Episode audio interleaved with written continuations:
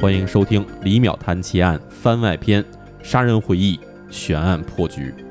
我是李淼。我是李叔。我是小伙子，哎，咱们今天这节目这个栏目名字改了啊，哎不是这这个《乱七妙物语》对，啊，不是是《奇妙物语》哎啊这这，因为我们今天聊这个案子呀，叫做韩国华城连续杀人案。那这个案件其实和我们之前在李淼谈奇案这个付费节目里聊的案件都很相似，因为它也是连续杀人事件。哎，所对以，所以我们觉得这个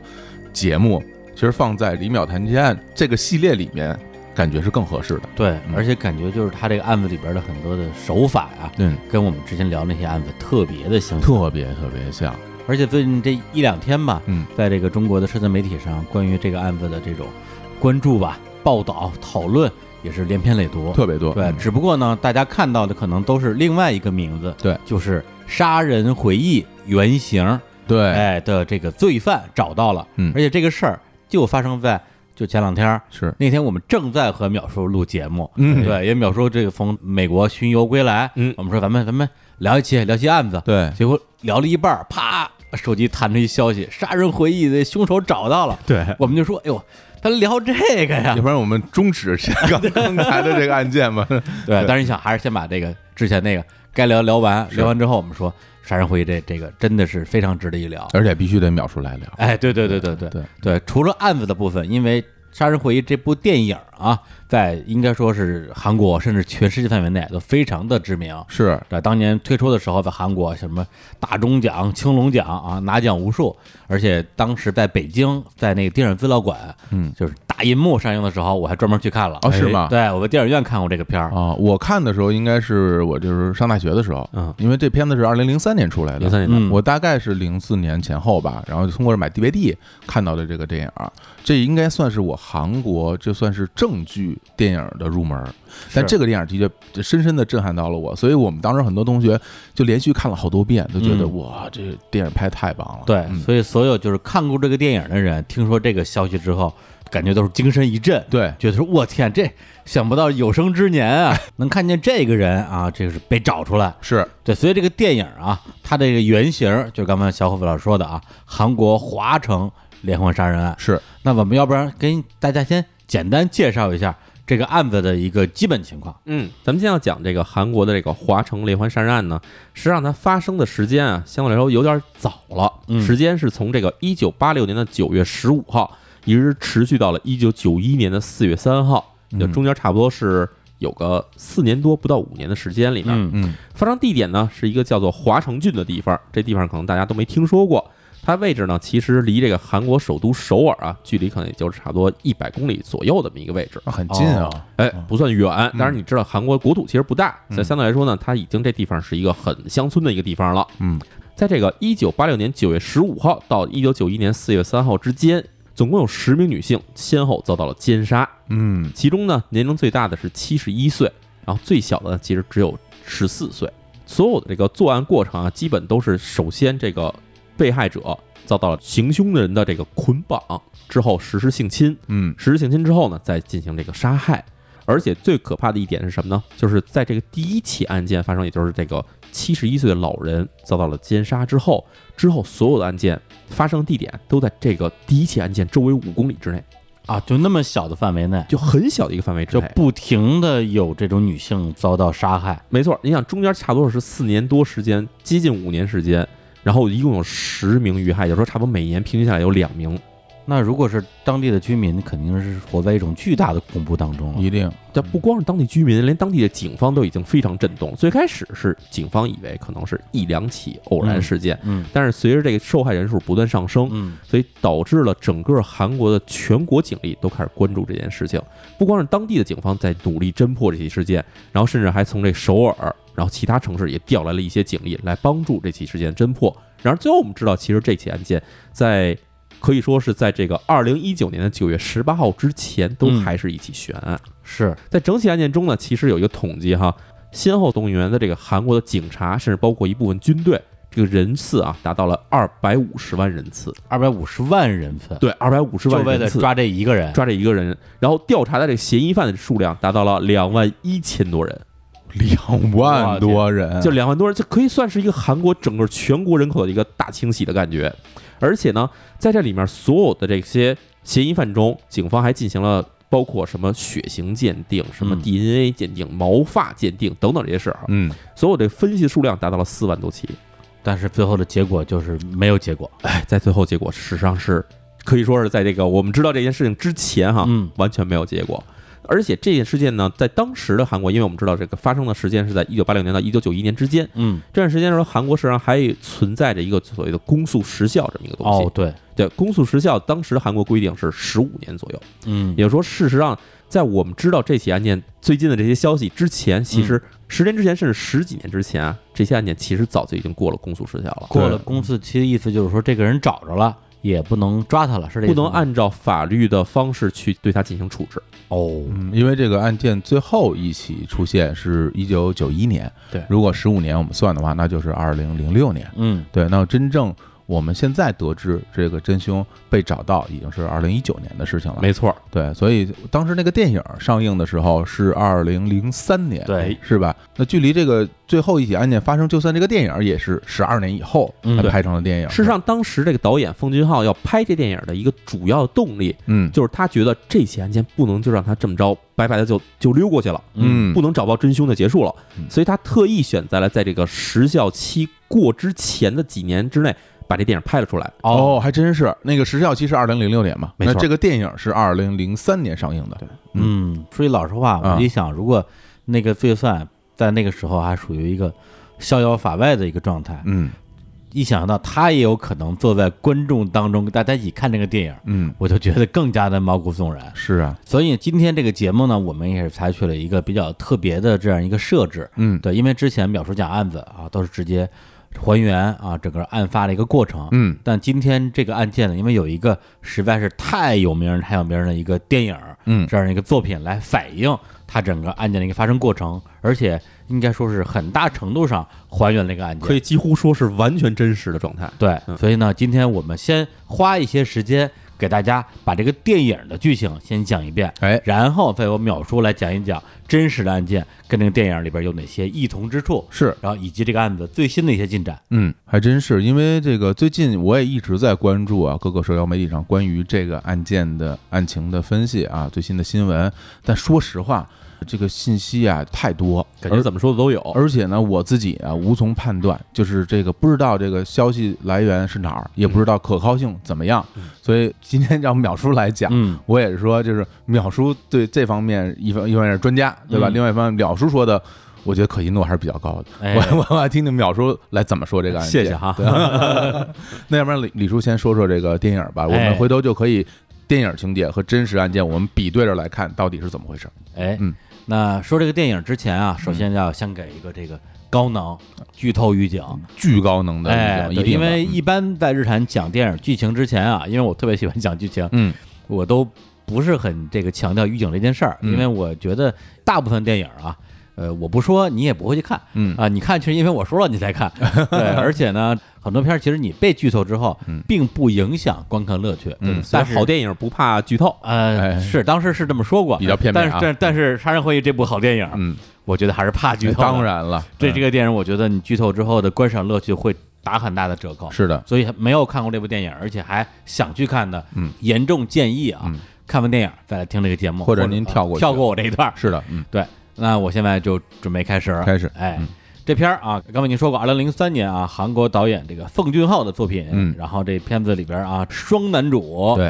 男一号啊，这宋康 昊，这哎演技呀大生，真 的是演技大神真的是影帝啊。大家估计刚刚看过他的电影《寄生虫》啊，哎哎，也刚刚拿了之奖。前那个《雪国列车》对哎啊，Taxi 出租车，开个车对出租车，嗯，哎，小伙老师的话来讲叫什么？韩国电影之光，啊对人人类电影 瑰宝，人类电影瑰宝， 人类电影瑰宝哎演的真好。我是特别喜欢他。对，哎，嗯然后另外一位这个男主角呢，金相庆啊，啊，两个人都是演警察金，相嗯庆是个大帅人，大帅啊哎逼，特别帅，哎，特别帅。嗯，这电影的剧情呢，其实跟他真实发生的案件非常接近，是是在一九八六年啊，就在这个华城郡的田野边儿，实际上它是一个有点像水沟的这么一个水地渠，饮水一渠个，地对方。，嗯然后呢，就出现了一个肥仔，嗯，哎，这个肥仔，哎，就是这个宋康昊嗯扮演的这个，应该叫这个小镇警察，是啊，叫朴斗焕啊。地方警员，然后呢，他就沿着这个水沟的水渠往那个水沟里边看，嗯，然后发现什么呢？就一具被杀死的女性的尸体。是，而那时候其实已经被很多的这个围观群众发现了，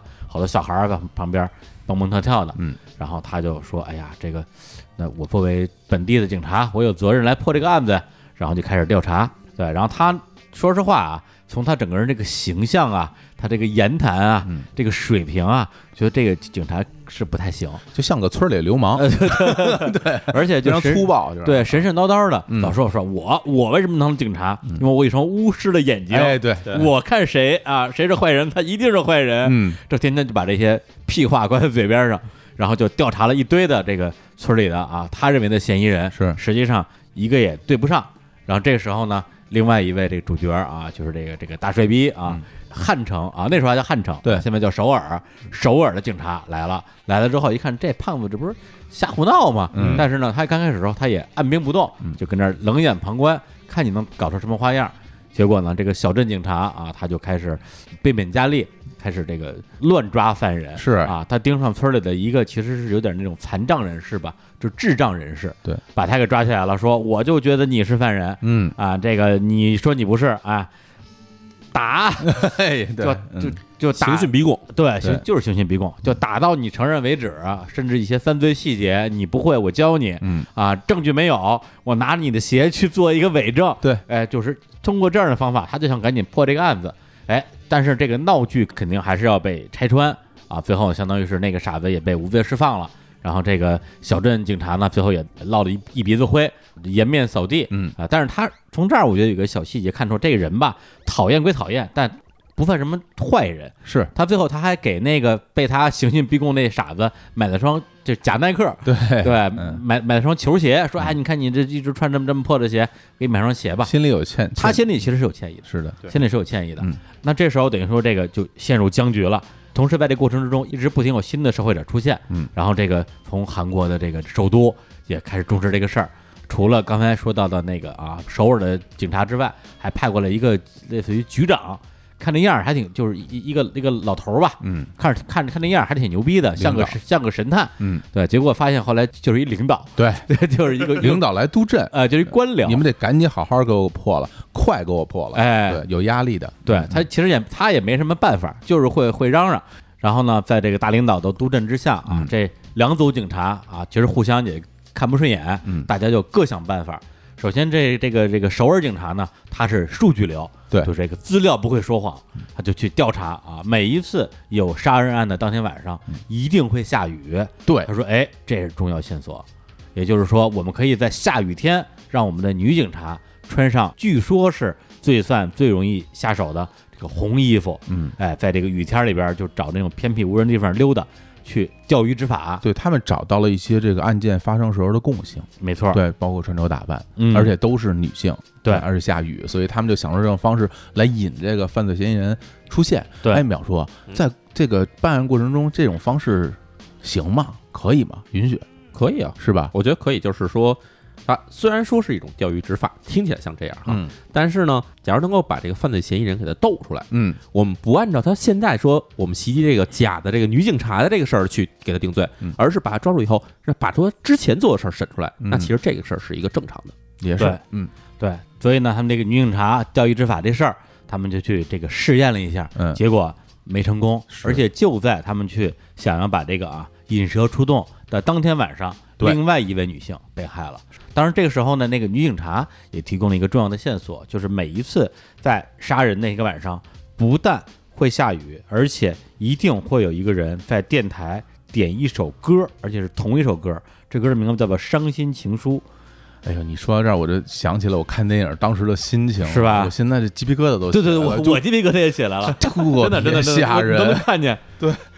汗毛立起来你了们。两个人不要展示自己胳膊，这真的很吓人， 真的是真的是真的很，因为你一直抓不着他，而且这这种行为特别恐怖。对啊， 对，然后他们就打电话给电台说，因为那时候还是属于记忆明信片儿电歌的时代，嗯对就找了明信片儿，结果明信片儿人家说早早早就扔了，嗯垃垃圾场了，自己找去吧。嗯，等于说这个首尔警察这条线儿就断掉了。对，然后这个小镇警察呢，他也在想他的办法，他什么办法呢？他就说，你看啊，咱们这么多起案子，在现场找这个犯罪人的一些证据，咱们不就需要证据吗？对啊，对，之前呢有发现过这个罪犯的精液嗯啊，但是呢，他也需要什么化验啊、DNA 这些东西嗯，但是从来没有发现过他的毛发，嗯， 所以我觉得这个罪犯一定是一个没有阴毛的人。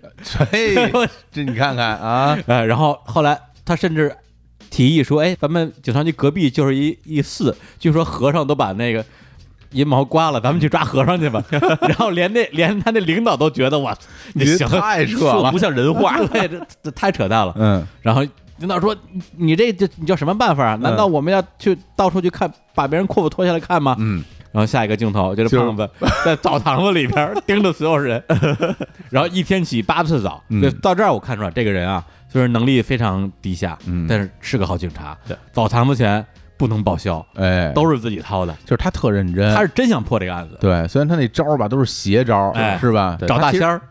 儿。 因为他其实没没有经，乡村警察嘛，因为他其实没有经历过任何的那种专业的这种刑警的破案的就跟这个赤培脚医训，生一样，没错儿，所以他只能想一些怪招出嗯来。而且说实在的，你说就是咱们就是说，全世界各地吧，一个地儿出现连续杀人案，这种几率得多低呀、对吧？嗯也不是说哪哪儿都能赶上这种事儿，他也没有经验，也没见过这种东西。大家一着急，压力又大，还领导在那儿等着呢，对那只能想出各种各样的方式来解决问题。对嗯，然后就是各种歪招吧。嗯，结果呢，通过这歪招啊，就是误打误撞的又抓住一个连一般观众都觉得肯定就是他了的一个嫌疑人嗯，因为他到了某一个案发现场，就是发现尸体的地方，在那儿进行一些这种自毒，自毒的行为，对，而且还拿着女性内衣摆着摆衣服摆在地上。而且他自己还穿着女性啊，对对对，就对就非常可疑了，就是至少是个变态吧。对，啊，这个人被抓住了，抓住了之后，那么我们其实跟着是跟的是警察的视角去看这个人到底是不是，嗯结果发现好像又不是，嗯哎，因为种种迹象表明他可能就是个普通的变态，嗯，对，结果呢，这个这个乡村警察啊，故技重施，屈打成招，哦嗯又是又是一通揍，就吊起来打这回是，哎，倒吊起来打，是对，就打到承认为止。哎，与此同时，首尔警察也没闲着，又去继续找其他的线索，并且找到了，在一个山顶上啊，找到了之前曾经遭遇过这个真正的凶手的，应该说是有可能是唯一的幸存者，对是吧？就是他逃出来了，然后呢，他就想方设法跟这名女性进行了一个访谈，让她聊了聊当时发生的所有的事儿，并且得到了一个非常重要的细节，就是这个罪犯的手很软。哎，很细腻，很细腻，嗯就不像是那种啊干体力活的人。这个在农村其实不常见，哎，很少见。嗯是嗯然后他知道这事儿之后，马上就赶回警察局，就之前抓着那那那变态，嗯还跟人吊着呢。 哎，过去之后，他一看他手，肯定不是特别大操手对，大操手说行了，这不是，放了吧。是，结果等于说又是竹篮打水一场空。嗯，到这儿的时候，其实俩人都颓了，我大也警察都颓，都观就所有人众都颓了，观众都颓了就，所有线索都断了，就找来找去找不着。啊对，啊然后这儿有一个对话，就是那那个乡村警察，嗯，宋康昊，他突然也有点那种，咱们哥俩都不容易，嗯惺惺相惜的感觉。他问了一句，说你在你们汉城是不是见过很多这样的事儿啊？嗯，然后那个首尔警察说，从来没见过。实话说，那个时代其实这可能算是韩国第一起连环杀人案了。哦，对，所以这确实是没有任何人有办案经验。嗯，对，就是每个人都把自己的知识积累，无论是这个乡村警察想出来那些歪门邪道，还是首尔警察的这些数据流啊，各种他能够驾驭的一些侦破手法，通通不管用了。就是大家在看这个电影的时候，心情就是会觉得，因为你一边是在不停的去找嘛，嗯找罪犯，找证据，然后呢，这边找不着吧，那边一直死人。对对对，这个心里边那那种冲击啊，就是你觉得我操，这天都塌下来，这可怎么办、啊？对对对对就是啊在整个我说的过程之中，嗯，一直在有女性被害，是嗯对，而且被害的女性距离这几个影片的主角的关系越来越近，对，确实已经到最后，其实已经几乎危及到他们身边的人了。是然后这个时候呢，案情出现了一个重大的突破哎，就是又有人点歌了，哎哎，而且当时就是当天晚上大家听的是这电台直播，嗯，然后那个女警察就直接冲进这个电台录音录音室，嗯找到这 DJ 说明信片，你现在就给我找出来，别跟我说什么丢扔了丢了之类的，嗯根据明信片的地址，直接找到了最终的这个嫌疑犯。嗯，对，因为到现在为止，其实没有任何的直接的证据，嗯证明这个人就是杀人犯，对，就只能证明他是点歌的人，而且且一到雨天就点歌，对。但是从观众的心里，至少从我的心里，觉得说那肯定是他呀，对哎那啊，还能是谁呢？就是哎，然后这个人是一什么人呢？是一个特别年轻、俊秀，嗯对，其实有点像那种白面书生是那样的形象一个人，就是你怎么看也没法把他跟杀人犯这个形象联系在一起。嗯而且他在整个的这个审讯过程中表现的非常的冷静，对。而这种冷静呢，他最可恶的地方，他有多义性。如果他是杀人犯，那他的表现简直太牛逼了。嗯对，就是每一句话都把警察将死。嗯，就说你们不是就就要让我承认吗？嗯你们不是最擅长通过殴打、通过刑讯逼供让人承认吗？你你们打呀！等于说他这话说到这儿，只要你动了手，他说的所有东西就全没有任何意义了。对，那反过来讲，如果他真的不是罪犯，那他所有的说的所有的话，你也没法反驳。而且都戳中警察的痛处，对对 所以就最后把这两个警察全给整崩溃了。对，最后俩人崩溃到什么程度啊？就是从首尔来这个就是讲究高科技破案的这警察，最后趴桌子上说说需要他妈什么证据啊？打呀你！ 打到他承认为止。那宋高赶紧拦着，然后冯康浩就就傻了，嗯就盯着他说：“兄弟，你变了。” 俩人完全就实在受 不了，两个人就完全调换过来了。对对，对就是说白了，就是两个人都崩溃了。嗯宋康昊被逼的冷静了，嗯那哥们儿被逼疯了，是有这么一个情况。然后就在这种情况之下，你没有任何证据，而之前警方又因为殴打犯人、寻衅逼供，闹出了很多的丑闻，而且被媒体已经都爆出来了。对，咱们这次反而就 没法有任何的这种所谓的啊非常规手段了，嗯最后就只能把人给放了。放了之后怎么办呢？他们就轮流去盯着他，至少我不能让让你让你在我眼皮底下再犯事儿。对，结果又一个晚上下雨了，然后那个首尔警察在车里边盯着这个犯罪嫌疑人，盯着盯着盯着，他睡着了。是，等他睡醒之后，发现这人已经没了。嗯，然后这时候他就疯狂的想各种办法去想去找到这个人，怎么找找不着，怎么找找不着。然后第二天，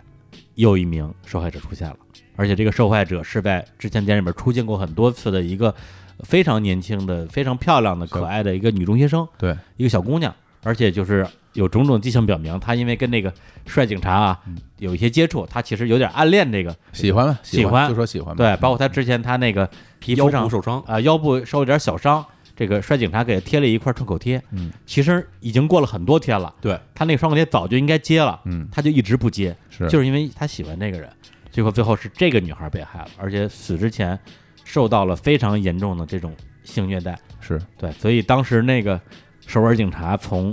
这个案发现场发现尸体现场出来之后，整个人就处于就是咱们就说的就暴走状态了。对是，完全完全暴走，他就二话不说就到了那个犯罪嫌疑人他们家，把他揪出来，然后就上来就打，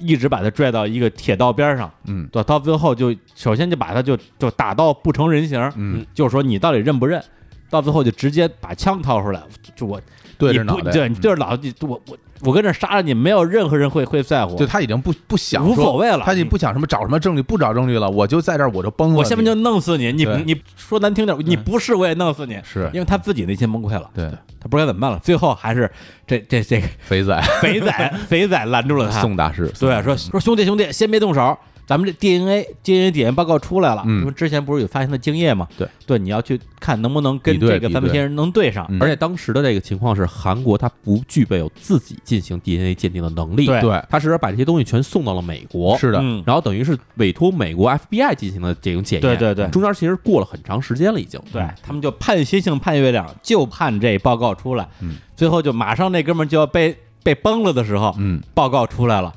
然后那首尔警察就我就欣喜若狂啊，说太好了，终于等到证据了！你看着吧，我拿的证据，你你你，不是不是他，鉴定结果说不符合，不符合。我当时我其实到那个时候，其实从我的角度，内心也崩溃了。其实那在那一刻，我怀疑了，嗯，就是他到底他到底是不是？难道他真真的不是？是吧？对我都因为大家都会觉得就是。哎呀，是不是就是吧？赶紧就对对是对吧对因对对为这事儿太磨人了。对啊，然后这个时候，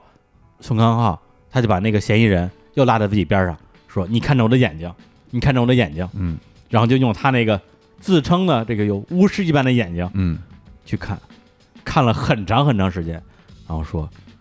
我我看不出来，嗯，我不知道它是不是，是对，所以这就是这个悬案在那个时间点上的一个结尾，对相当于是所有的犯罪嫌疑人最后都被排除了，对对没有任何任何的办法。嗯，然后电影最后的一个也是名场面啊，对，就是时隔了十多年，宋康昊这个乡村警察已经不干警察了，嗯他肯定是因为这个事儿就受不了。了了，太受打击了，觉得自己实在是受不了这个内心的折磨了，嗯，然后去经商啊，去做买卖，非常成功，成功人士。西装大皮鞋，哎对， 啊跟他一直相好的护士也结婚了，哎，生俩小孩儿，嗯，然后呢就开着车，正好有一天路过整个电影最开头他发现尸体的那个水渠，是，他就让司机把车停下来，他就趴到了水渠边上嗯，往下看，正在往下看的时候，忽然之间，一个小女孩儿，一个上小学的女孩儿吧，站在他边上，说：“叔叔，叔叔，你看什么呢？”然后他说：“没看什么呀，我就随便看看。嗯，”然后这时候，小女孩说了一句话，这句话就让所有我相信看到这个部分的电影观众全都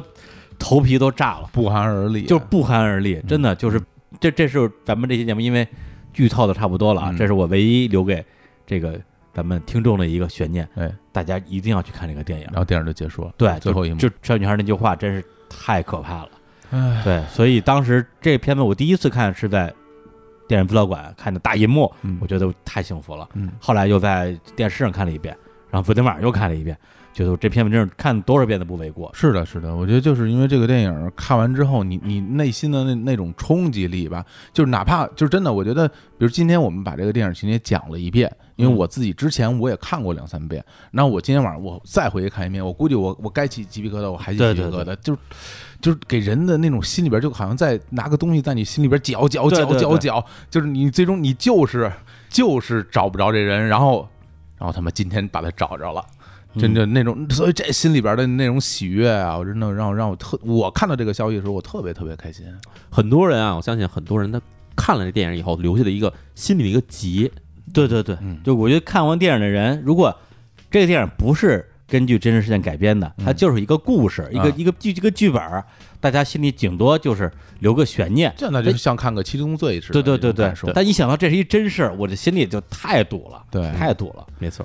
所以今天我觉得淼叔啊，这来这儿我们也好好的把这个案件，这个整个真实的过程，真实的案件我们再复盘一下，然后呢，再比对着电影中出现的这些情节，因为我们其实说实话，到现在也不清楚这个电影里展现的这些事件和这个这真实的案件是不是完全相符。嗯，而且它有很多肯定也在电影里没有表现出来，毕竟它有十几事件。对对所对以我们整个梳理一遍，对，然后最终我们把现在我们拿到的这些，呃，真实的案情的信息跟大家来分享一下。好， OK，那么其实咱们先开始讲，就是说这个真实案件和这个电影它之间到底有什么区别哈？哎哎，第一个区别就是，其实电影里并没有把所有的受害者的真实情况展现出来。嗯，哎，对我先说一下这个受害者真实情况哈，所有受害者一共现在其实看到这个案件里面一共有十名受害者，嗯，但事实上呢，其实有一名受害者最后被警方所证明他其实是一个模仿犯罪，哦，也就是说，其他九名受害者，假如说存在就是一名犯人的话啊，那这个九名可能都是同一个连环杀人犯所为。哦，啊，那这九名，我们先介绍一下这九名受害者的共性哈。第一呢，九名受害者其实都是女性，这就大家可能从一开始就知道了。嗯，然后呢，他们的这个死亡的地点，其实大部分都是在于农田里面的这个所谓的饮水渠，嗯或者是农田深部，哎也就是说这些地方其实都是平常不会被人所注意到的地方。这跟电影里是一样的。这抛尸地点其实都是同样的。嗯嗯，第二呢，就是这些人他们在死之前都遭到了性侵，全部，所有九名都遭到了性侵。嗯而且是不同程度的性侵，就是有的可能就是强奸，嗯但有的可能在强奸之后还有一些故意的伤害行为，嗯就这些其实都是同样的。是，然后电影里面有几个细节，就是说他们是不是每天都是在这个下雨时候下手，嗯或者是是不是在下雨的时候都会有电台点播，哎，对，实际上这些是电影里边进行了一个改编，哦，就这东西其实并没有证明。当时办案人员其实也并没有说说一到雨天有这个电台里播出歌声就会动手，其实并没有这个细节。包括红衣服这个其实也不是事实，是吧？事实上，红衣服是当时在这个所谓华城郡的一个谣传啊哦就是因为在最开始发现几名被害女性，她们在遇害时候都恰巧穿着红衣服，嗯，然后所以当时当地就传出一个消息说，只要是女性晚上穿上红衣服出门的话，就会被这人杀掉。哟，哎这听着跟那个白银那个很像，非常哎像那就个那个可是真的是穿红衣服呀，但那也其实不是真的穿红衣服啊那也不是真的那也不是真的，就是这些其哦实是一种典型的都市传说的形成过程。哦，这嗯么回事儿啊？对是的，实际上这两个事儿都是都市传说，哦，嗯包括电影里其实后面描写也很清晰，就就是在这电影后期所遇害的所有人并没有穿着红衣服，对对对，对，他们都是统一，就是都都是女性。嗯然后我们再说一下这个犯罪手法，犯罪手法事实上所这个嫌犯这个人，嗯他都会利用女性的衣物对这个受害者进行捆绑，对对对，就是无论是可能是用这个他的内衣或者是丝袜，或者可能是这些衣服什么的，将受害者捆起来，就是等于是达到一个制服的目的。而且所有的杀人手段都是勒死，哦，勒死其实有几种方式，比如说有掐死啊或者之类的。他所用的所有手段都是用这个女性的衣物去打一个结给她勒死，而这个结事实上是一个非常关键的证据，就是嗯他打结的手法是一个比较特殊的手法。哦，后来韩国警方在进行分析的时候，发现所有在这些尸体上发现的这勒在颈部的这个结，嗯都是一种军队里才会使用的这种手段，哦，就是军队里会教你怎么打结，怎么紧。所以它这个跟电影里边那个设计其实是类似的，因为类似的电影里面最后抓住那个最终嫌犯，嗯实际上他的一个身份是退役军人，但事实上，韩国所有男性都是退役军人，对，哦 人家哦对人家对有对对兵役嗨，哎呦，对对所以对这个这个线哦，索这没法说了，在这事儿韩，国就称不上他线索全了，全民男性服兵役，所以你至少可以觉得说呃有很有可能是个男性，就别的你没法说了但。是有一点是什么呢？就是这人肯定年龄是可以确定出来的，嗯因为没服兵役之前的人跟服了兵役之后的人，实际上是两个时间段。哦哦，对对对对，嗯对，但是刚刚听你说他这个作案手法，嗯，其实也能感觉到这个人他应该是存在某种心理变态吧，因为他杀人的这种仪式感，对对，每一次我一定要一二三，不这么干不行。嗯，对，这个就我觉得不是一般的说你报复社会，而是他，我觉得他他他在享受这个过程但事实上，我们知道，假如我们听了李淼谈奇案这个节目的话，啊你们会发现，其实所有的连环杀手他们在进行杀人的这过程中的时候，都会遵循一个自己已经定好了的方式。哎，是吗？对，每个人都会遵循这种方对式。他有他有自己固定的习惯，这个习惯只会升级，嗯，就是说升级的过程中，他可能会多一些东西，对，但他原本的那个基础的东西是一直不变哦。是一直不变，对除非他自己出现了大的问题，比如说他对自己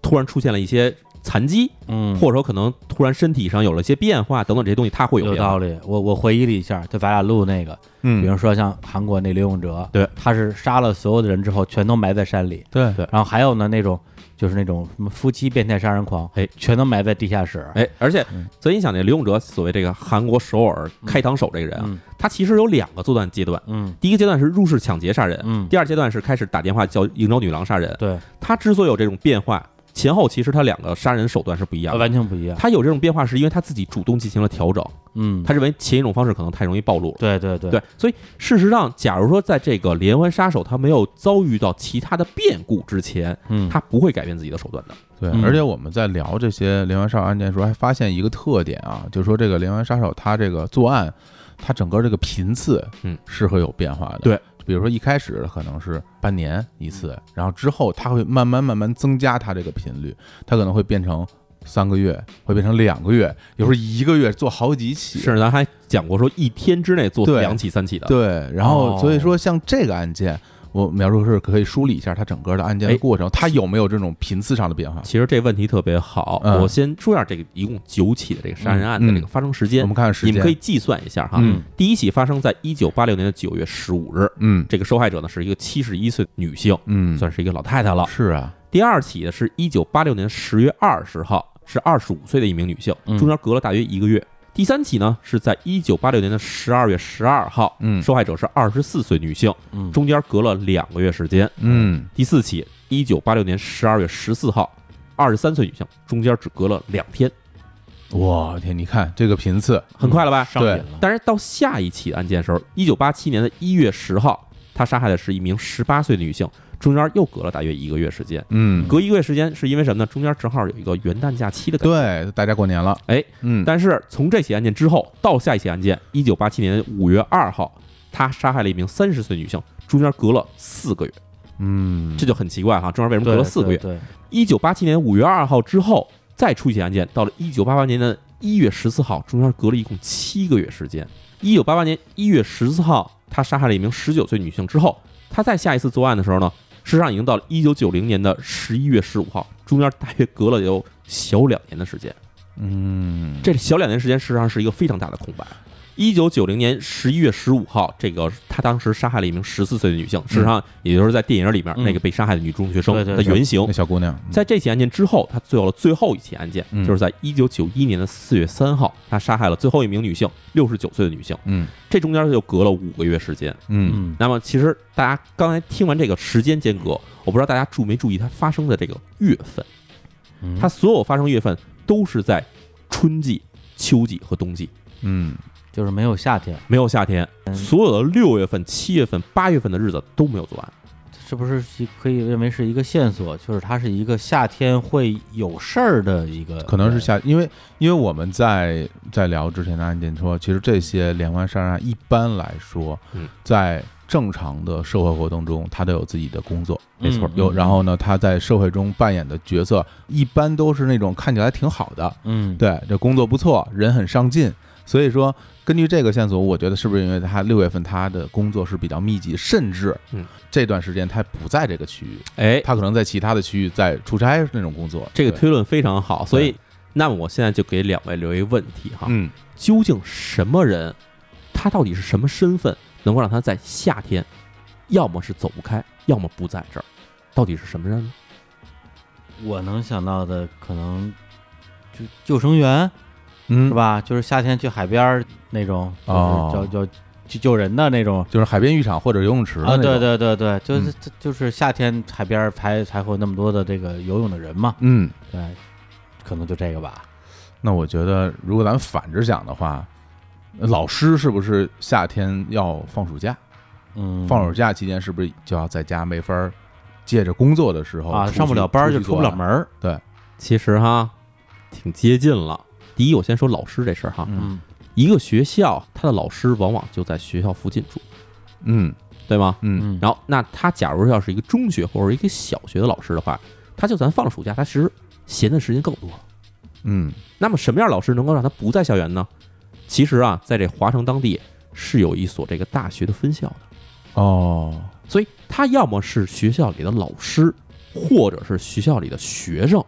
学生放暑假肯定不在学校待着。嗯就全跑了。还有一种什么样的身份呢？就是学校里的雇工，给学校里干活的人，嗯这可能是跟学校相关的人。哦，跟着一起放暑假。哎，跟人一起放暑假就不在学校了，嗯这是一种情况。嗯另外一种情况就是李叔说这种可能是工作走不开，但是你别忘了当地这个华城郡是一个大农村，夏天的时候事实上正好是农忙的时候，嗯嗯，所以他可能因为田里有活儿他走不开，哦，这有可能。或者说是什么呢？这个嫌疑犯他所有的抛尸地点都是在农田或者是这个下水渠里头。嗯，在农忙的时候，他没有抛尸的机会。哦哦哎到处都是人。没错还，真是，就是他有道这理说明他有道理很了解这个当地人的生活节奏。而且他也很依赖自己已经用惯了的这一套作案手段。对，对，一旦要能改变作案方式，他觉得不妥，嗯就干脆等这段时间过了再说。对，所以说在当时的韩国的网络上哈，其实有很多推测，嗯有一种推测就认为说，这个人很有可能是学校里的学生，嗯哦因为结合于什么呢？实际上，在这个刚才李叔聊这电影里面也提到了，嗯说这个人首先他这个手很细腻，对对嗯对，而且事实上在这个所有的强奸杀害事件中，有一名幸存者，也就是其实，在电影里面就是那个特别帅那警察找到那名幸存者，哦，哦，这真这人有，有，这幸存者真的存在，而且嗯当时他遭到性侵的时候是四十五岁。嗯哎，我讲一下这个他这个幸存的过程哈。啊嗯实际上，他遭到这个犯罪嫌疑人性侵的时间，在一九八八年，也就是在正好是在这个犯罪嫌疑人作案的这高峰期之间。嗯嗯是，他说有一天他从家里出来，要去这个家附近的一个教会，因为我们知道其实韩国这个教会还是挺多的。是他当天晚上九点多从家里出来，那个教会离他们家呢也就五百米。哦，他为了抄近路呢，他就没从大路上走，他走到了田埂的小路上。嗯结果在田埂小路上，他走着走着，突然听到身后有脚步声。他刚一停下来，马上就被一个人给扑倒在地，哦，而且那人就开始按照之前我们说的，在这个所有连环杀人案中所体现出的手法，嗯把他这穿的这个丝袜和这个内裤都扒拉下来，并且用丝袜把他捆了起来，把两只手捆在身后。而且我觉得他当时心里就知道这一定是那个人。没错，而且刚才我们其实有一特点没提到，就是在所有的受害者都出现一个特点，就是这个犯罪嫌疑人会把这个女性的这个内裤套在被害人的脑袋上，哎目的是不让他看到自己。哦，对对对，嗯，这个是这个电影里有，电影里也有，嗯，对所以当时这女性被套上这个内裤以后呢，她实际上从这个自己的这个小缝隙里面是偷看到了这个人的样子，但是因哦为天太黑，她其实看不到这人具体长什么样，嗯但是能够从这人的这个肢体等等这些地方感觉到这个人到底什么样。嗯那首先呢，反映说这个人首先他身体比较瘦弱，嗯哦不是一个很高大的人，嗯，身高呢也就差不多一米六到一米七之间，而且嗯岁数不太大，二十五岁上下，哦，年轻年人，轻人年轻人。嗯然后他在遭到了这个人的性侵之后，然后这个人就开始完成性侵以后，这人嗯可能我们想象的时候，这人应该杀了他了，嗯对但是并没有。这人跟他说把钱拿出来，哦，就是让他把钱拿出来。结果这女的其实当时她斜挎着一个小皮包，嗯，这小皮包她肯定在这个被摁倒过程中已经掉在地面上了。嗯女的说了：“我钱全在这包里头呢。”嗯然后当这人刚要弯腰去捡的时候，这女的一脚把这包给踢飞了，踢啊到了旁边的田里去了。然后这人就肯定去找包去了。嗯，找包的一瞬间，这女的撒腿就跑，跑回自己家，就哎呀算逃过一劫。真是这个，这个过程，我觉得还挺意外的，嗯因为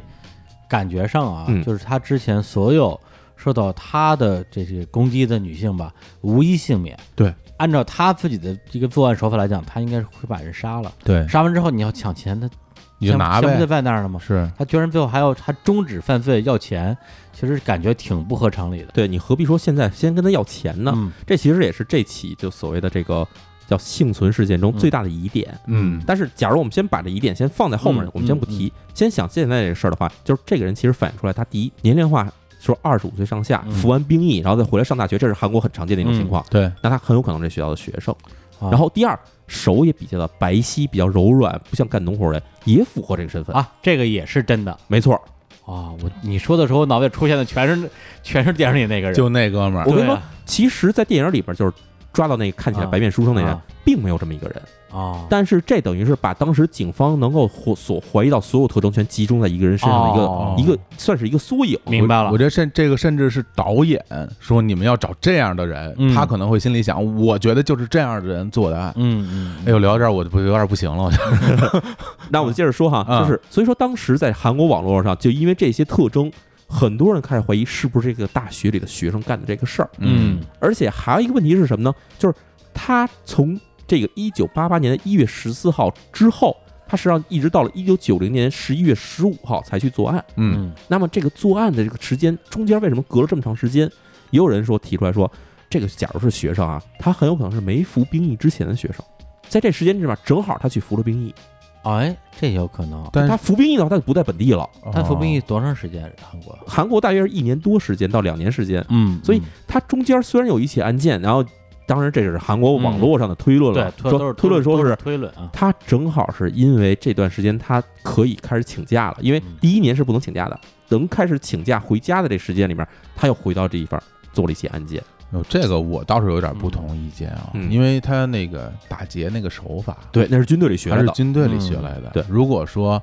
他在服兵役之前，嗯就会这个手法，当然我们不能排除这种可能性，也有可能是去的，对，对，跟什么家里的亲戚、哥哥什么学的这招或者。甚至什么童子军训练什么对的，对练的时候练的，但是我觉得，嗯，服完兵役再用这招，这种可能性会更大。没错。嗯所以我觉得呢，这韩国当然这网上推论啊嗯，其实是存在问题的。嗯，然后具体是不是这所大学的学生，现在我们知道其实更不是这所大学的学生，啊，不是，啊，确实不是，这个啊嫌疑人哈，确实不是这个嫌疑人，不是这所大学的学生哎。怎么感觉跟看电影似的？嗯说了半天，我觉得哎，就说太有道理了，然后又不是。哎呀，那但是其实当时的警方他们所怀疑的这些点，当时已经开始体现出来说是不是这样一个人。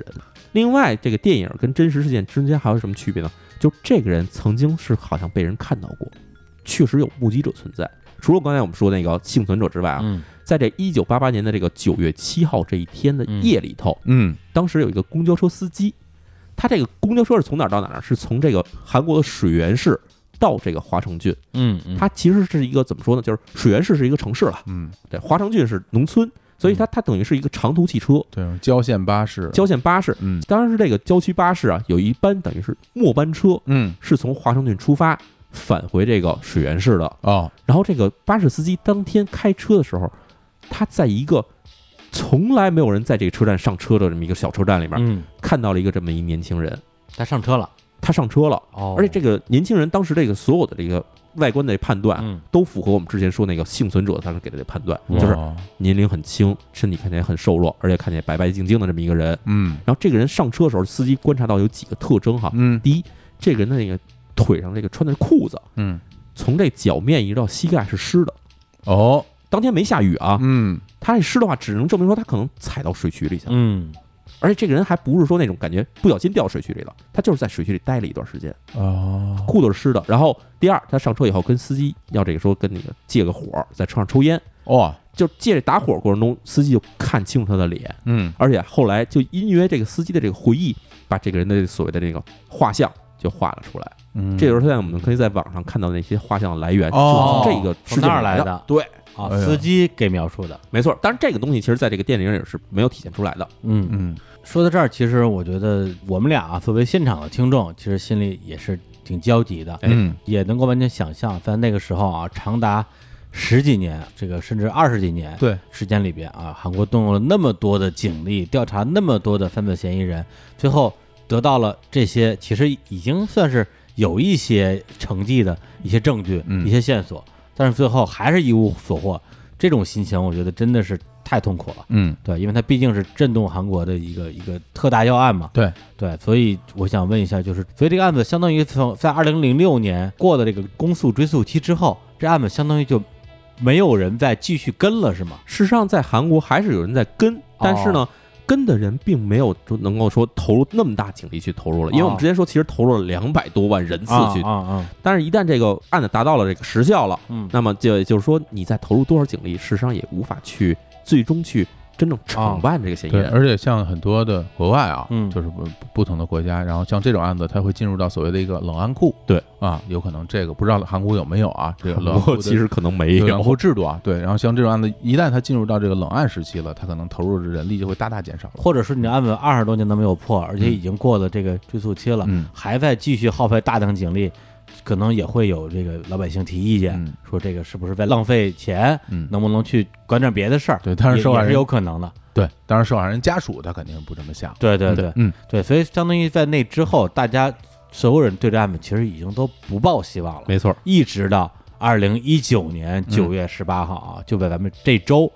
突然之间一个新的消息爆出，嗯然后这个人他到底是谁，水落石出了。而且是怎么着被找到的，，对，嗯所以这个事儿，我觉得还是让淼叔跟我们说一说。咱们先说一下这个人怎么被找到的哈。哎，啊，就是事实上，韩国警方并没有想要去破获这起所谓的华城这起杀人案，嗯，哦根本没有这想法。嗯为什么这事儿出来了呢？事实上，他们在今年，也就二零一九年的这个年中的时间啊，嗯他们其实拿了两个案子来出来说，想进行一下 DNA 分析。嗯，一起呢是发生在二零零三年的凶杀案，嗯，哦另外一起是发生在二零一八年的凶杀案。啊，他们当时觉得这两起案件的这个犯罪嫌疑人可能是同一人，哦，哦，他就把这些 DNA 证据呢就送到了这个韩国这个国立科学搜查院，嗯嗯等于就是一个韩国就进行了科学搜查的这么一地方，嗯说你鉴定一下这两个人是不是同一个人。嗯，然后当时这个韩国国立搜查院去进行鉴定以后说，不对，不是一个人就是 DNA 是吧？ ，DNA 合不哦上。啊，然后警方觉得不对啊，这个我们都已经审完了，觉得就是这么一人了，为什么哦不是呢？嗯他们就开始怀疑，这警方韩国警方就开始怀疑，这国立科学搜查院是不是 DNA 做的不准？哦，就是嗯同志，嗯你是不是搞错了？嗯啊是对吧对哎，所以他们就说，那我们再拿另外一案子也试试吧。嗯他们就正好把这个华城连续杀人案这个案嗯件的 DNA 给拿出来了，说你再去测这个。啊哇，结果，这个韩国国立搜查院他们在七月份的时候，就啊进行了这个，当时这个犯罪嫌疑人在现场留下了精液，嗯他将这个精液进行了分析之后，他去比照了韩国的服刑人员的 DNA 库，嗯嗯，就发现啊，这找着了。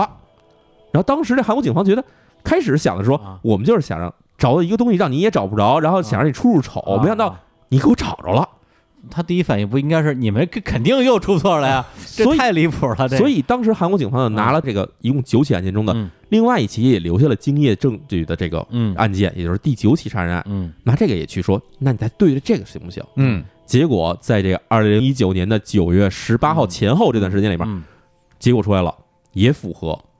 这时候韩国警方才真正意识到说，我们无意之中把这起案件破了。那跟这两起案件的 DNA 对上的这个人到底是个什么人呢哎？，这个人呢，其实是一个姓李的一个犯人。之所以说是犯人，事实际上因为他在一九九四年的时候已经被韩国警方逮捕，而且关到了监狱里头了。逮捕这个事情的由头是因为他在一九九四年的时候，他把自己妻子的妹妹在家里强奸杀害了。哦这事儿说起来就有点长了，但是嗯我们先说这个姓李这个人，他在一九九一年最后一起作案之后，他等于从这个华城郡搬走了，他搬到了一个离这华城郡大约有八十公里的一个叫做青州市的地方，嗯哦他自己搬家了。等于说他原来就住在华盛顿，他原来就是华城郡的人，哦，哦，他结婚了以后，他搬到了这个青州市，当时是结婚了，嗯而且结婚之后呢，马上就跟妻子生了一男孩儿。到了一九九三年年底的时候，这个男孩儿其实当时已经两岁多了，嗯然后他妻子跟他发生了口角以后，妻子就离家出走，实际上就回了娘家。哦，回家之后，结果娘家的这个妹妹觉得，对吧？我姐姐受了你欺负了，就很不开心，她就来到这个男的家里头，要跟他进行理论，说理，哎，说理。结果这男的就给这个这个妻子妹妹就喝了这个含有安眠药的水，嗯然后睡着了以后，在家里对她进行了性侵。嗯性侵之后，他为了防止这事情败露，他把女孩儿也进行了抛尸。而这里面有几个细节啊，嗯第一，他也同样对这女孩用这丝袜进行了捆绑；嗯，第二，他在进行这个性侵之后，并不像以前是说用这绳索给她勒死，嗯，哦而是用这钝器把她砸死。有那钻石吧不一样了，这做法不一样了嗯。之后，他把这女孩这个尸体就趁着当天夜里十一点，用自己的小车就拖到了附近的这个农田，离他家差不多有一公里的地方，嗯还是扔到了这个农田的这个下水道里。嗯，哇所以其实我们看到有很多点是重合的。是对，当然，这个事件后来很快就被破获了。对破获之后，这个人一九九四年的时候，当年就被警方抓住以后，以这个强奸、杀人起诉，而当时起诉的这个罪名是死刑。当时韩国还没有废除死刑，啊嗯哎当时一审判决确实是死刑，但是呢，这个男的就等于带着律师又进行了上诉。嗯上诉过程中，在韩国二审的过程中里面，法官认定说，虽然说这个人给他下了安眠药，把这个妻子的妹妹下了安眠药，嗯但是他下面安眠药这过程其实是为了实施性侵的过程，嗯并没有直接构成他最后他选择把这女孩杀死。也就是说，韩国当时的法院认为说，他最后把这女孩杀死并且抛尸过程，实际上是一个突发性的一个激情作案、临时起义，临时起义的作案，嗯所以并没有判他死刑，而是判了一个无期徒刑。哦而且韩国的无期徒刑是一个就相当于终身监禁，哦，就是你一直要在监狱里服刑。嗯所以在这起案件被破获之后，他就被送入了韩国的这个釜山的监狱。嗯，在里面一直蹲这个无期徒刑，到这个二零一九年的时候，他实人已经在里面蹲了二十五年了。跟这儿我稍微插一句啊，哦就是他这个案子为什么这么容易就被抓住了？嗯我觉得这跟他之前啊，贾静之前那些都是他干的，对，最大区别就是这是熟人啊这。是亲戚啊，对，之前那些就是杀的都是陌生人，杀完你就跑了，谁也不知道上哪儿找去。对，这个呢，就是你媳妇儿她妹妹就是找你来了，对然后人没了，那肯定肯定先查你啊，对，这就很容易抓着了。嗯没错儿，而且后来还有心理学家去对他进行了分析，说为什么他在这起案件里面没有采取了把对方勒死的行为，对对，是因为这个人跟他就刚才你说的，他是有血缘关系的，嗯，而且甚至他其实对这妻子的妹妹是有憎恨的这种心理的，嗯于是他采取了能够在这个杀死的过程中更具有暴力的行为，啊，也就是用东西给他砸死。我还以为他是为了不被人发现之前那些事儿跟这事都是我干的，嗯故意采取了不一样的手法呢。并不是这样，他其实是因为心理上有恨意，而且结合到之前我们说的他在华城郡做的九起案件里面，嗯实际上华城郡九起案件里面，实际上他这个破坏尸体的这个细节，嗯，很多地方是逐级上升的。是，那最这开始可能只是说进行了捆绑、性侵、杀害嗯，但后来开始有什么用这种各种异物去残害对方尸体。这个就很符合我们之前聊的案件里面，就说这些连环杀手在他作案过程中，他会逐渐的升级。嗯，那我想知道这个人啊，嗯他当时作案的时候，他到底是干什么的？多大的年纪对啊、他到底对他到底是什么人？就他的职业，当时其实现在警韩国警方还没有公布出来，哦他得干什么呢？我们不知道，他很有可能就是一个干农活的一个农民。说不清楚、啊哎，，对，但是呢，他在做第一起案件，也就是一九八六年的时候，他实际上那时候只有二十三岁，哦，而且是服完了兵役的人，也就是说他确实符合嗯军队里学到的打劫的手法，嗯嗯这些都是符合的。而年龄且也对上了，而且这个目击者的这个证词也对上了，嗯因没为错当然不是说所有目目击者给出证词都一定准确，嗯因为很多目击者他那个时候处于惶恐，甚至是环境的光线没有那么清楚，他可能记得没有那么清楚，但这个是是对的，那就是二十四五岁的年纪，当时没错对，嗯而且到目前为止，也就是说我们现在录节目这一天，二零一九年的九月二十号这一天的时候，嗯实际上韩国警方已经完成了一共九起悬案中的三起的 DNA 比照，都已经确认就是他了。嗯那虽然说在网上其实现在有一些嗯传言说、说这个人跟当时韩国警方所公布的血型不一致等等这些问题。啊，血型不一致，但事实上，我现在看到的所有信息里面，并没有把血型这个事儿当做一个非常大的一个问题来嗯说，因为原因是什么呢？确实，当时这个现场勘探的这个水平是有限的，嗯，而且血型的分析，在我们知道，其实它也确实存在着一定的误差，是嗯甚至在我们之前其实看过一起连环杀人案里面，这个人的血型跟他的精液分析出来的这个血型是不对的，也啊有对可能。对对，对，就是血液检测出的血型和精液，因为精液也能检测出血型，对，可能是对不上的。没错嗯，所以这个人现在就是在网上说说，当时韩国警方说分析出来的这个犯罪嫌疑人的血型是 B 型，但是这个人确实是 O 型嗯。无论这个怎么样，但是 DNA 分析的结果对是更加正确的。嗯，对所以一旦九起现在悬而未决的案件中有三起都已经跟他的 DNA 进行比照，说确实符合了的话，那么至少说这三起是他干的。那我对网上这消息跟的没有那么紧啊，嗯那他现在认罪了吗？啊，现在这问题是这样，韩国警方实际上在本周之内已经对他进行了两次传唤，嗯因为现在情况是在于他的这个所谓的这个公诉时效已经过了，对，那可能就更多的是一个就是说，你行行好，跟我们说实话吧，因为我们其实也没法惩罚你了，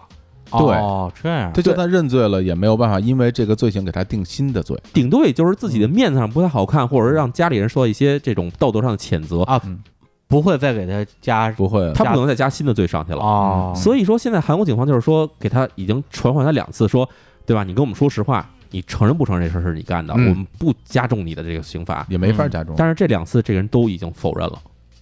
最近一次应该就是正好是昨天早上进行的否认。嗯，啊，因为我们今天录节目的时间是周五嘛，对我们现在得到的消息都是今天的嗯消息。那我想问一下淼叔，就是嗯如果他不认罪，嗯，就是你得不到犯人的口供，对，但是通过 DNA 的比对证明就是你，嗯这能不能给他定罪？这问题是我们已经没有罪可以给他定了，哦而且也不能开庭给他审讯了对，就如果没有过这个公诉追诉期呢，啊。那其实可以的，就是开可以，吧？就是没有口供，我们也可以去判你罪啊。当就是然可以对，了你可以不认，对，但是这个是证据铁证如山呀。没错。所以现在的情况是我们已经知道有三起的杀人案里面收集到的 DNA 证据跟他是直接相关的。嗯，那么韩国警方也没有放弃，他实际上又把其他三起，就是所谓发生的第二起、第三起和第四起杀人案中，虽然这个人没有留下任何的精液，嗯，也没有留下任何毛发，但是呢，韩国警方相信在这个受害者的遗物身上，嗯，可能沾有这个人的一些 DNA 片段，嗯或者是比如说皮肤的皮屑呀，皮屑呀、嗯唾液呀、啊对甚至有可能是有部分血液等等这些东西。嗯他们现在开始分析这个受害者留下的这个遗物上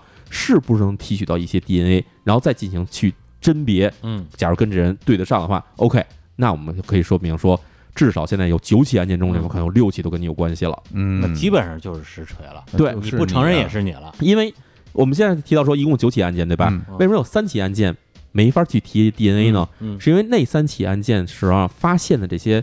受害者的遗体，当时已经高度腐败了，嗯，哦，就是你已经没有办法再进行分析了。是明白但至少说，现在这六起是有机会可以搞到水落石出的地步的。哎，不是，但是我有一个一个问题啊，嗯就是跟咱们现在这个情况，嗯我也不知道他这个极端情况，还是一个巧了，嗯就说白了，就你要抓的这个人已经在监狱里了，嗯而且已经判了无期了，那说白了，我拿他没办法，也就没办法了。嗯但如果这个人已经过了追诉期了，嗯而且就是这个案子、嗯杀了九个人的这个人，嗯今天查出来了，嗯但这哥们儿好着呢，上班呢，我也不能抓他吗？呃，在韩国是没法抓的，但是在中国是可以抓的。就我就说在韩国就就只能就你只能道德谴谴责哎他，其实何止在韩国，在日本有这个问题，就是韩国跟日本现在都进行了一个刑法上的修改，嗯他们把假如这个人一旦被定罪以后可以判死刑的话，那么这种案件就不设追诉期。，明白了对，这是现在改的的，韩国是二零一五年改的，日本差不多二零一零年前后改的。啊！就哎咱们之前聊那个福田和子，啊是是，哦对不就是有这个事儿吗？没错儿，所以现在在韩国和日本，假如说这案件是在嗯他们修改刑法之前啊发生的话，而是在修改刑法之前没有进行立案，嗯，那么这事儿就追不了就了。是老案子按老规矩办，对新案子按新规矩办。哦，这样啊是这样的哇是这样的那就没办法喽。嗯如果像李叔说那种情况，嗯，那也太可怕了。对啊，对啊，就这个人逍遥法外，该怎么着怎么这着。就是小法，而且更可怕的还一个事儿是什么呢？而且我们刚才提到这个姓李的这名罪犯哈，嗯他是一九九一年从华城郡搬走的，嗯，然后在一九九一年跟一九九四年之间，他一直住在这个青州市。对，嗯，那么现在警方怀疑，在这三年时间之内，在青州市发生的多起女性强奸和女性强奸之后被杀害的案件，很有可能也是他干的。非常有可哦能，非常而且有可能而且这些案件现在也差不多也到了这个追溯期了。而且甚至是一些失踪案，最后没发现尸体的，，对没准也都跟他有关系。没错，其实我们现在看到这个微博上还有一个说法，就是说为什么警方在当时抓到他的时候没有去确认说这人就是之前那个连环杀人案的这个凶手呢？嗯嗯嗯实际上有有两个原因哈。对，第一原因就是韩国在引入这个 DNA 分析手段嗯实际上是比较晚的，哦因为我们知道这个第一个在全世界开始说我们可以利用 DNA 进行分析来确定这个人是不是这个犯人的技术啊，嗯也就是在一九八三年到一九八五年前后英国人发明的。啊哦，然后在那之后，实际上各国虽然想用这种技术，但是都苦于这个所谓科技发展的这个速度太慢啊，嗯，实际上都很慢。嗯中国虽然说我们在网上说说一九八七年我们第一次使用这个 DNA 的鉴定技术，嗯但事实上 DNA 鉴定技术是有两个方面的，嗯一个是所谓 DNA 比对，对哎还叫 DNA 筛查。对比对是什么情况？假如说我们现在找到了一个犯罪嫌疑人，嗯然后又在犯罪现场找到了他 DNA，这两个进行比对的话，那等于是一对一的去进行比对。嗯嗯，嗯对，那这个就所谓的 DNA 比对。嗯另外一叫 DNA 筛查是什么呢？就是我们现在找到了一个犯罪嫌疑人，怀疑他可能作案了，我们把他 DNA 提取出来，我们要跟所有的案件里面的所有的这 DNA 的证据去进行比照的话，实际上是要是一个一个去试的。嗯嗯，那么这两步，其实上第一步可能更简单，也就是说，在大约九十年代的时候，各国所采用的技术都是第一种技术，嗯就是我们必须把两个案件，这个人跟案的联系在一起以后，才能进行比对。嗯而那时候进行 DNA 分析的时间非常长，一次分析可能要大约耗时要几个月时间，半年甚至一年时间。而且这里面还有一个特别严重的问题，嗯就是酷。对，就比如咱举个例子啊嗯，如果说这次这个人嗯他没有被抓，对他没被抓，他的 DNA 就不在 DNA 库里边他，就是普通良民，对，你就根本连对都对不着他。没错，所以就是这个我刚才说的就是对 DNA 筛查这一部分。对， DNA 筛查这个库最早建立是一九九五年英国建立的，嗯，在之后各国虽然开始建立，但实际上建立的速度非常慢。我能在网上找到一个信息是什么呢？就是中国在两千年前后的时候，刚刚开始把各地的这个信息库开始建立，嗯嗯也就是库可能刚存在，还没有放进太多样本。嗯韩国更动的是更慢的，二零零零年之后，韩国那时候还没有建立这种库，嗯，所以就算当时警方在一九九四年抓到这个人了，当时警方是没有地方去查这个人 DNA 到底跟哪就是儿去，裤都没有，他筛谁去？没错嗯，这是一个最大的问题。是第二个难点是什么呢？就是这个人他当时在作案的这个地点就是青州市，嗯实际上离这华城郡是有一定距离的。嗯哦，当时九十年代的警方，我们那时候都没有互联网，嗯九十年代警方更没有互联网，哎，所以这两地警方实际上这两个案子他们是没法捏在一起的。这跟白银那案子多像啊！没错，就是这么回事儿。你都不知道，大家对是没这个信息没法相互沟通。对，对，有的像美国那个各个跨州还没法弄，没错，是吧？这执法方法不执一法样。方法都不一样，对而且你想，他就算进到了两千年之后这个年代，开嗯始开始有 DNA 库了，开始有各种各地联网，嗯但是这个案件，因为毕竟当时已经定罪了，就是说我说他后来杀害这嗯个妻子妹妹这个案件、对已经定罪了，他不算冷案了，嗯已经算是完成的案件了。是对，警方更不会去想说啊，这个人是不是身上还有其他案子，就不会想这一步。啊哦，就没往那边想，而对而且他已经是无期了，嗯，对，哎对吧韩国是一个就终身监禁，对你就是你关到死。咱们刚才回到刚才这个嗯所谓的这个公诉时效问题啊，嗯就算这九起案件全加在他身上了，全被判说就是他有罪了，嗯那么他面临的最高刑罚也就是终身监禁了，嗯，不可能再往上加罪了。哎呦，那我现在想起来，我们一开始聊的那个有个事儿哈，哎就是说这个之前不是有十起案件吗？没错，然后有一起案件确定是模仿犯罪，没错那这个现在看到底是怎么回事儿？因为它哪儿不一样？首先呢，这起模仿犯罪最大的问题是什么呢？他没有抛尸这环节，哦，就是这个死的这个女孩是一个十四岁上初中的女孩，嗯，她死的地方就是自己的房间，哦，那就很不一样了。而且没有捆绑，嗯只有奸杀。哦，那完全不是不是一个人的，但是因为它发生时间正好是这连环杀人案的发生的这个密集的高峰段，嗯所以当时警方认为说这可能就是一个所有的连环杀人案中的一个受害者。嗯，但是后来他们发现，这个女孩遇害原因是什么呢？是因为她有一个上高中的姐姐，当时有一个二十二岁一个男的喜欢她这姐姐，啊所以呢，这男的就开始跟踪她姐姐，开始跟踪到了这女孩她家里头。嗯嗯然后这男的就趁着夜里头就翻进了女孩的这个卧室，他以为睡在床上是这个是他姐姐呢。哦，然后于是他在夜里头就趁着这个一片黑暗啊，嗯就把这女孩给她摁住嘴，进行了这些性侵之后，把女孩掐死，然后就逃之夭夭了。哦但是他在现场遗留了自己的这个毛发等等这些东西嗯，最后警方一来看，就很快得破获了。嗯所以这起案件当时破获时间就在它发生之后没有过几个月就把人抓住了啊，抓着了抓住了，而且这人也当时也是被判的无期徒刑。啊嗯我我觉得当时肯定要要看看是不是其他也是他做的了。所以你想哦后啊，来发他现不是嘛？对，嗯所以他一九八九年的时候，这个就是所谓模仿犯罪这个人就被抓住了以后，到了一九九零年和一九九一年的时候，还会出现了两起犯罪，嗯也就证明说这模仿犯罪这人确实不是真凶。哦，对，因啊为已经被抓了嘛啊，，对对对，他都被关了。嗯，嗯等于说到这儿，虽然这个罪犯，这个关在牢里的这个人，嗯他依然没有招认，对，但是从现在的 DNA 检测结果来讲的话，基本上就是他了。对，前段时间其实就在这一两天啊，网上也有很多关于这案件的一些消息。嗯对我身边很多可能之前不知道这案子的人，甚至也没看过《杀人回忆》的人，也在关注。是对我很大原因啊，我觉得可能是有一封信，这这封信呢，据说啊是曾经负责过这个案子的一个韩国的老警察写的，他写的那个口径啊、语气啊，的确是非常打动人的。对，而且这封信是不是最近写的，是嗯实际上是十多年前这个警察他自己要退休之前，是的，他写了一封信，他说：“我作为当年负责这个案子的这样一个警员吧，这个案件到今天依然没能得到解决。现在就算抓到你，前八回的案件也不能问罪了。第九回事件的公诉时效在下个月，最后的第十回案件则在来年四月期满。这时候其实还是按照十个案件算的。对，而且这个时间是当时的二零零五年，并不是说现在还有那么长时间啊嗯，嗯其实现在已经早就过了试对诉期了。对，而我本人也将在来年的六月份退休，这可能就会成为一个啊世间众议的话题吧。而我呢，一直想着要把手铐戴到你的手上，嗯，但是马上我就要失去给别人戴上手铐的这样的一个资格了，嗯因为他要退休了嘛。是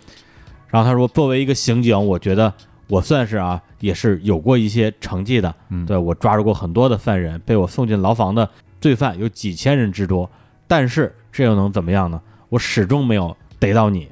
从第一次和第二次的事件发生以来，就是八六年十二月，我开始负责这个案件，到现在正好二十年时间。嗯这二十年时间里边，我几个月不回家，誓死也要把你们抓住，哪怕把自己老婆孩子的生日忘掉，我也不会忘掉你所有的作案手法，还有你的犯罪的日期。嗯我有部下因为过于疲劳倒下了，到今天半身不遂；还有一个部下因为对疑犯乱审问啊，其实就是刑讯逼供，使得疑犯死亡。我也曾经因此而被解除职位，就跟电影里说的其实非常像嘛。对，而在这个期间，你就像嘲笑我们一样，不停的、非常从容的再次犯罪。是那到了今天，这个今天指的是差不多二零零五年嘛？嗯对你已经也到了中年了吧？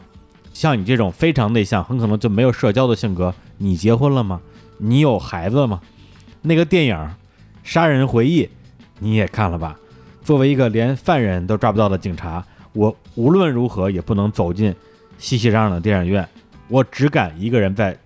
汽车电影院看这部电影。我之前在办案的时候去过你去的地方，看到尸体的时候，我怒不可遏。我发誓，抓到你之后，一定不让你站在法庭上，我要亲手干掉你。但是这又能怎么样呢？我始终没能够亲手逮捕你。得了癌症的话，彻底的治疗，大家都觉得是理所当然的。但是对于要从世界上除去像你这样的社会的癌症一样的人，居然存在公诉时效这件事儿，你不觉得非常的荒唐吗？但是没关系，最近我的一些晚辈后辈，他们之后会去这个国立科学搜查所用 DNA 的方式继续来追踪你，而我已经没有时间了，我只能搜索你到我离任的那一天，而这之后，只要公诉时效取消的话，没有我，我的后辈们也会把你逮捕归案，请务必不要比我先死，我们一定会再见面的，是吧？太感人嗯了。对，就是哪怕对这案件没有那么了解的人，看到这封信本嗯身，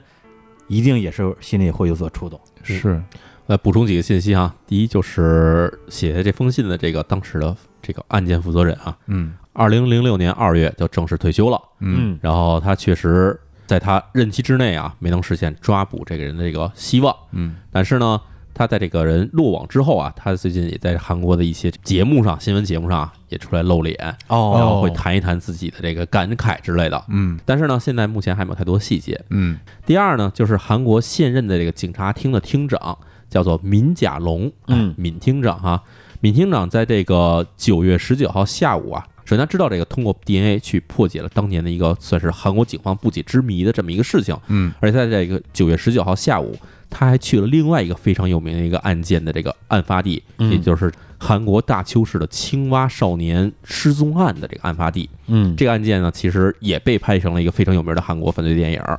当时有五名啊上三年级到六年级之间的这个小学生，嗯他们一块儿说去郊外去找这青蛙的卵，但是呢，就此之后就消失，并且在几天之后被发现这五个孩子全死在了同样一个大坑里头。哦然后这也是当时的一个韩国非常大的一个悬案，发生在这时间呢是一九九一年的三月二十六号。嗯，然后韩国这个警察厅厅长他就表态说，由于有这个华城连续杀人案的破获事件呢对我们的鼓舞，所以我们要把这个青蛙少年失踪案也要提到这个议事日程上来嗯。当然，其实这起案件也已经过了这个公诉的这时效期了，但可能更多表现是韩国警方的一个破获所有案件的一个决心吧。对，或者说现在这个 DNA 技术相对来讲已经比较发达了，没错，也给他们提供了更好的这个破案的工具跟手法。对，可以说是比当年来说哈，成本大幅下降，嗯时间也大幅缩短。是，最后一个消息呢，就是韩国警方也表示说，华城连环杀人案这起案件的所有信息呢，嗯之后在每周一次都会进行一次公布，说有哦什么新的进展。这也就是说，到目前为止，我们录节目这一天，现在能看到的关于这起案件的所有的信息，基本就全给大家呈现在这里了。